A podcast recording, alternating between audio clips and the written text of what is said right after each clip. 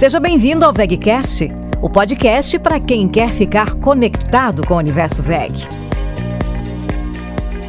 Olá pessoal, sejam bem-vindos ao VegCast. Eu sou Evandro e esse é o canal de podcast da VEG. Chegamos ao último episódio da série Energia Solar. Ao longo dos dois primeiros episódios do tema, várias dúvidas surgiram e foram muito bem esclarecidas por especialistas na área.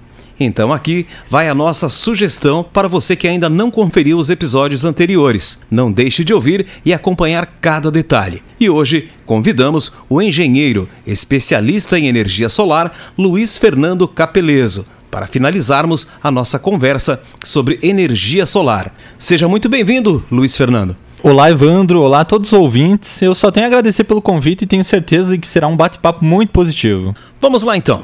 Para começar, você poderia nos explicar na prática como funciona da captação ao uso da energia solar. Sim, Evandro.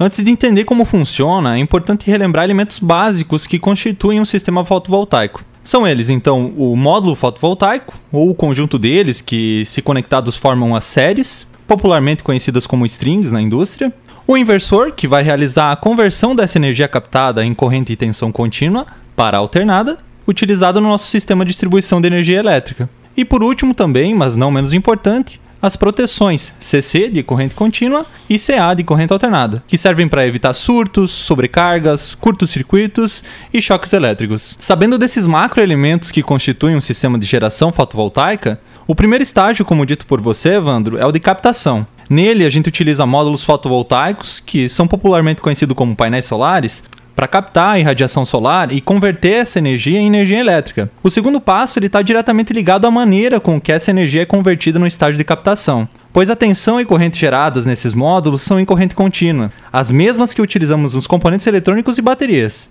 Porém, nas nossas residências, no nosso trabalho e indústria, a gente utiliza energia em corrente e tensão alternada. Eu não vou me aprofundar muito nisso para ficar de assunto para um outro podcast, um que envolva os geradores da VEG. O fato é que a energia gerada pelos módulos é diferente da energia que chega nas nossas tomadas.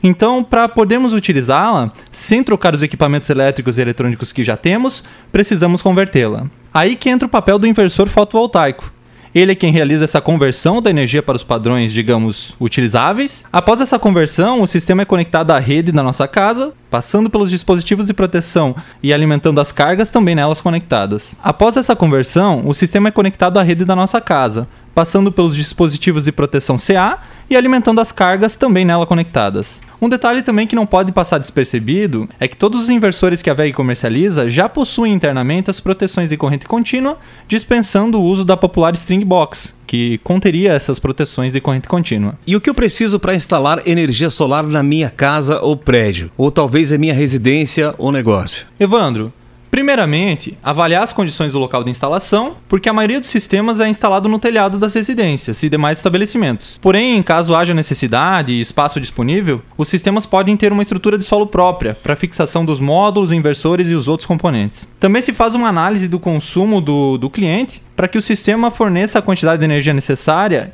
evitando mandar o excedente para a rede e gerando também economia do aporte inicial, evitando os sistemas sobredimensionados. Essa análise ela é feita considerando o consumo do ano todo do, do, do cliente para diminuir o impacto da sazonalidade das, das estações, né? Porque no inverno acaba uh, por produzir menos, há menos incidência solar aqui na, no hemisfério sul, e no verão acaba tendo mais uma maior incidência solar, né? Então você acaba eliminando essa sazonalidade. Além disso, há uma linha de crédito especial para financiamento de sistemas solares. Os bancos e instituições financeiras veem esse tipo de investimento como extremamente seguro, pois em alguns casos Pode ser até que a parcela paga pelo cliente se aproxime do valor da conta de luz que era paga antes do sistema ser instalado.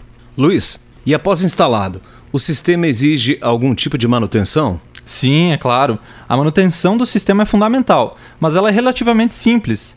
Basta realizar a limpeza dos módulos em um determinado período, o qual varia conforme o local em que ele está instalado, e segue a lógica de menos luz chegando no módulo, menor a energia gerada. Isso se deve ao acúmulo de sujeira sobre eles Uh, e essa sujeira ela acaba por formar uma barreira que bloqueia a radiação que poderia chegar no material semicondutor do módulo, diminuindo significativamente sua capacidade de geração. A frequência de limpeza ela vai depender realmente das condições de instalação. No mais, convenciona-se que a limpeza deve ser feita pelo menos uma vez ao ano. Quanto aos demais componentes do sistema, eles possuem uma estimativa de vida útil acima dos 20 anos, com garantias inclusive próximas desse período. Bom, nós sabemos que todo produto tem prazo médio de validade. E as placas solares? Como funciona a vida útil delas? Então, Evandro, todos os módulos fotovoltaicos com os quais a VEG trabalha têm garantia de desempenho a qual diz que o padrão de eficiência do módulo é de 25 anos funcionando com pelo menos 80% do seu desempenho original. Isso é um padrão adotado no mundo todo, mas às vezes surgem dúvidas como: por que até mesmo os melhores módulos do mercado sofrem com essas perdas? E a resposta também não é tão complicada. Por mais que os módulos sejam preparados para exposição contínua ao sol e intempéries, com o tempo os materiais eles vão acabar sofrendo algum tipo de deterioração, seja na tinta que cobre o módulo, no vidro que o protege, enfim. Ah, podemos fazer a seguinte analogia: dois carros idênticos e novos, ambos são preparados para sofrer as ações do tempo. Porém, um deles é guardado em garagem coberta o dia todo, e o outro nunca viu uma garagem. Em 10 anos, o estado do carro que era guardado fora, exposto ao tempo, vai ser visivelmente pior do que o outro. Se a tecnologia empregada nos módulos fotovoltaicos fosse aplicada nesses carros, essa diferença seria bem menos perceptível o que mostra que, de fato, há uma preocupação com a qualidade e desempenho a longo prazo dos painéis. Agora eu fiquei curioso para saber qual o investimento necessário para se instalar a energia solar. O valor do investimento vai variar bastante, de acordo com as necessidades e o consumo do cliente. Por exemplo, um cliente que vive em uma residência com mais duas pessoas, que é mais ou menos a média de moradores por casa no Brasil, e seja um consumidor comum, que não utilize muita energia, vai precisar de um sistema muito menor do que uma pequena indústria, um comércio. Logo, o aporte financeiro também vai ser reduzido. Só que o que temos que observar realmente é que esse valor ele está associado às necessidades do cliente. Ele só vai investir em sistemas de geração maiores se essa demanda realmente existir. E nesse caso, como fica a questão do retorno do investimento? Qual o tempo médio de payback? É isso mesmo, Evandro. Esse tem que ser o foco quando a gente fala em investimento em energia solar não no valor total do sistema, mas sim o tempo em que esse valor retorna para o nosso bolso. Em sistemas maiores, a tendência é, é, de que esse tempo de payback ele seja reduzido, porque geralmente na aquisição desses sistemas maiores o valor ele é negociado mais a fundo. No geral, um tempo médio aproximado de payback, levando a atual situação fiscal em conta, é de 5 anos.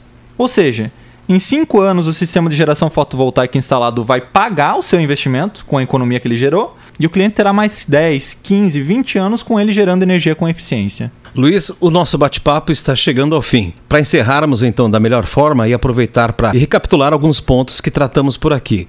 Luiz, você poderia nos passar algumas dicas para ajudar a gente na hora de adquirir um sistema solar que seja, é claro, confiável e de qualidade? Posso sim, Evandro. A primeira delas é optar por empresas nacionais que prestem assistência técnica e sejam confiáveis a longo prazo. Também procurar informações sobre os produtos ofertados, principalmente inversor e módulo fotovoltaico. Garantia e assistência também são fundamentais.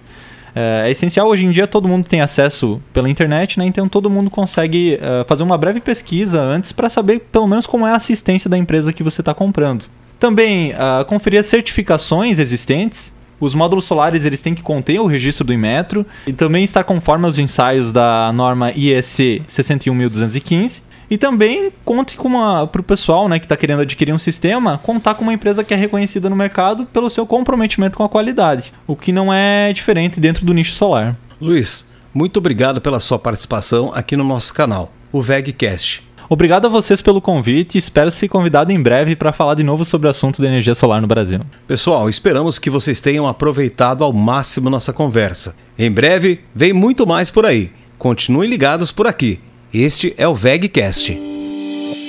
Você ouviu VegCast